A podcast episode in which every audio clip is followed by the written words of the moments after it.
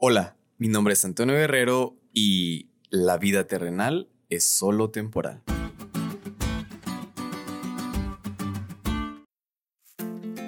Te voy a contar un apólogo que introducirá muy bien la lección. Había un turista que quería viajar a una ciudad muy lejana para conocer a un anciano muy sabio que vivía allí. El turista hizo todo lo que pudo para poder llegar a esa ciudad.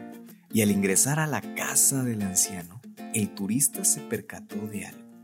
No había muebles.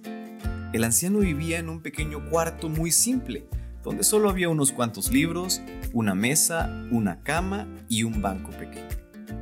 El turista se asombró por la escasa posesión de sus bienes y le preguntó al anciano lo siguiente, ¿dónde están sus muebles?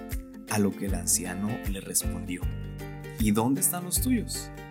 El turista nuevamente le contestó, ¿mis muebles? Pero si yo solo estoy de paso. El anciano le respondió lo siguiente, yo también lo estoy. Y agregó, la vida terrenal es solo temporal. Lo importante es lo que viene, lo eternal. Vaya lección que se llevó el turista. Y esto me recordó lo que dijo Jesús un día. Yo soy la resurrección y la vida. El que cree en mí, aunque esté muerto, vivirá. Y todo aquel que vive y cree en mí, no morirá eternamente. Juan 11, 25, 26. Y es que todos los seres humanos estamos aquí de paso. Pertenecemos a un lugar mejor. Es más, Dios nos dará un lugar mejor.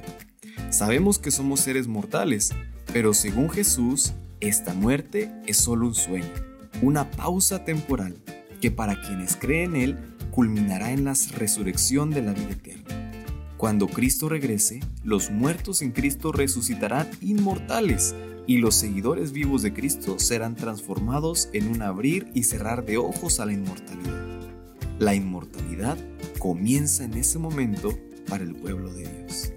Qué gran alegría es saber ahora que nuestro fin no está en la tumba, sino que no hay fin, que tendremos una nueva vida que durará para siempre. Esta es una gran promesa y bendición en nuestras vidas. Así que amigos, te animo a que hoy te sientas confortado y con plena seguridad en ello.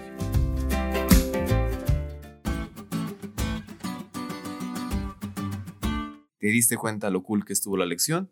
No te olvides de estudiarla y compartir este podcast con todos tus amigos.